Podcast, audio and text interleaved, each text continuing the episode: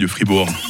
Le MAG, l'émission Magazine et Société de Radio Fribourg. Avec Evolis, centre de dermatologie, médecine esthétique et chirurgie esthétique à Villars-sur-Glane, evolis.ch. S'arracher les cheveux, couper les cheveux en quatre, ça tient à un cheveu ou encore avoir un cheveu sur la langue. C'est fou hein, le nombre d'expressions de la langue française qui comporte le mot cheveux. Vous les connaissiez euh, toutes ces expressions, Magali Oui, je les connais, oui. Peut-être parce qu'il y a tout simplement parce qu'on y tient à nos cheveux, hein, qu'on les retrouve dans tellement de locutions. Et vous êtes là justement pour nous prodiguer euh, tous les soins capillaires aujourd'hui dont nous avons besoin. Magali Dumont, vous qui êtes la directrice euh, médicale d'Evolis Fribourg à, Villars-sur-Glane.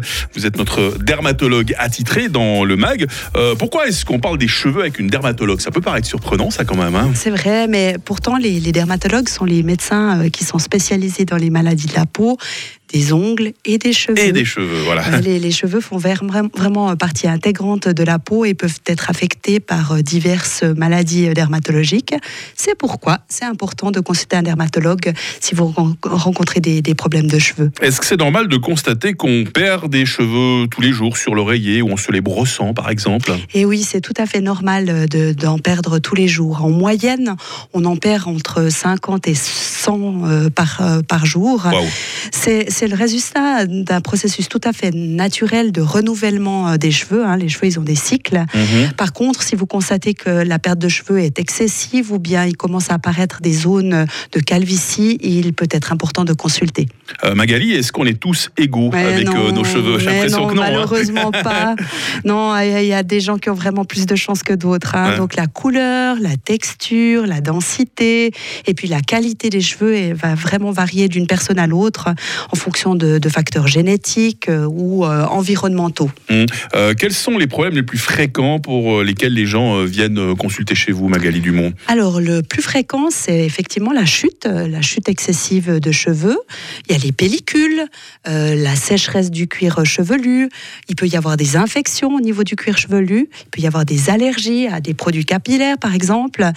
Euh, certaines personnes développent des taches au niveau du cuir chevelu, d'autres une calvitie ou bien alors des cheveux qui deviennent gris euh, prématurément. Je propose qu'on parle euh, véritablement de la, de la chute des cheveux. Magali, c'est quoi la principale cause de la chute des cheveux? Alors, et chez les hommes et chez les femmes, c'est l'alopécie androgénétique. Alors, C'est un nom un peu compliqué. Un peu. hein. Euh, on le connaît plus facilement sous le nom de calvitie ou calvitie commune. En fait, c'est une condition génétique euh, qui entraîne une réduction progressive euh, de la quantité et du volume des cheveux, bah, surtout sur le dessus de la tête. Est-ce qu'il peut y avoir d'autres causes qui généreraient la, la perte Oui, tout à des, fait. des cheveux D'autres- causes peuvent inclure, euh, par exemple, une, une carence en nutriments, comme le fer.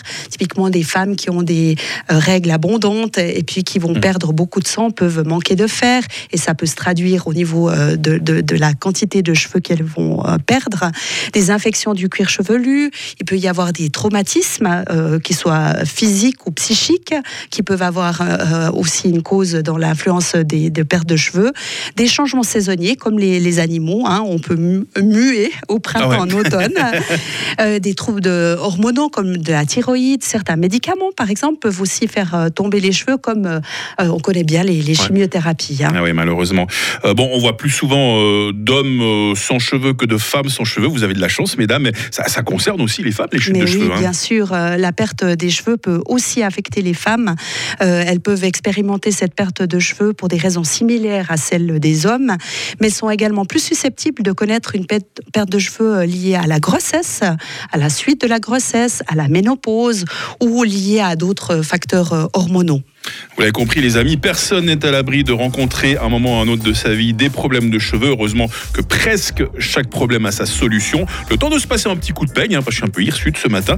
Et nous serons de retour avec Magali Dumont, notre dermatologue, dans le MAG. À très vite sur Radio Foot 9. Le MAG, l'émission Magazine et Société de Radio Fribourg. Hommes ou femmes, jeunes ou vieux, personne n'est à l'abri un jour ou l'autre de perdre une partie de ses cheveux. Maintenant que nous avons dressé euh, ce constat avec Magali Dumont, voyons ce que notre dermatologue nous propose comme solution, car on est d'accord Magali, il y en a des solutions, vous êtes là pour ça. Hein. Oui, c'est vrai. Non, alors comme je le disais tout à l'heure, avant la solution, c'est vraiment important de consulter un spécialiste pour euh, essayer de déterminer la cause de la perte de cheveux et pour justement discuter des options euh, de traitement qui sont les plus appropriées en fonction de la situation.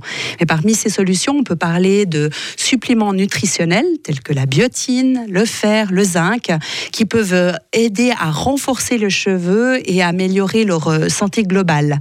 À côté de ça, il y a des traitements euh, topiques, on dit locaux, qu'on mm. applique sur la tête, tels que par exemple des shampoings antipelliculaires. Il y a certaines lotions à base de cortisone ou d'autres molécules pour le cuir chevelu qui peuvent justement aider à, à réduire les problèmes du cuir chevelu et aussi par conséquence améliorer la santé des cheveux. Et puis il y a aussi des certains médicaments qu'on peut appliquer ou qu'on peut prendre par la bouche, tels que le minoxidil, le finastéride, qui sont des médicaments qui vont euh, diminuer, enfin, plutôt stimuler mm. la croissance des cheveux et puis ralentir la perte des cheveux euh, chez les personnes particulièrement atteintes avec l'alopécie androgénétique. On entend de plus en plus parler euh, d'injection de PRP pour traiter la, chute des cheveux. Vous en pensez quoi, Magali Alors, il est en, effet possible, Mike, de, de réaliser différents types d'injections dans le cuir chevelu pour stimuler la croissance capillaire ou améliorer la densité du, cheveu.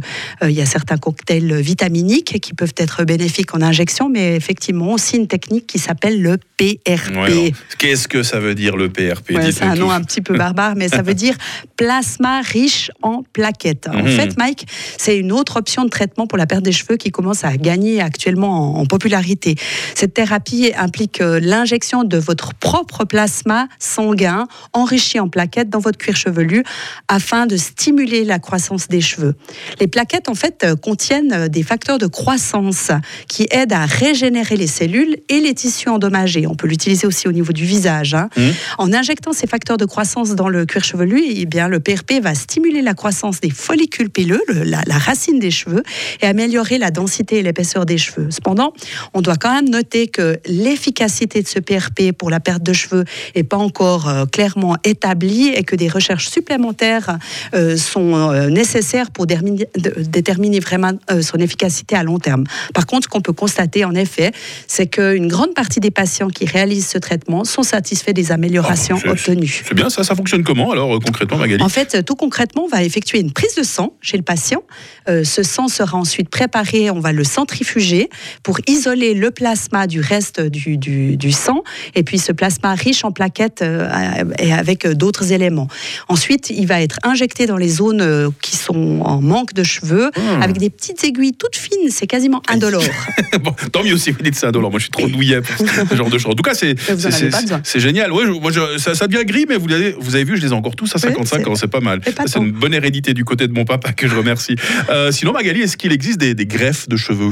Oui, alors les greffes de cheveux, c'est aussi euh, une option pour les personnes, hommes comme femmes d'ailleurs, qui souffrent d'une perte importante de cheveux avec la mise à jour en fait du, cuir chevelu.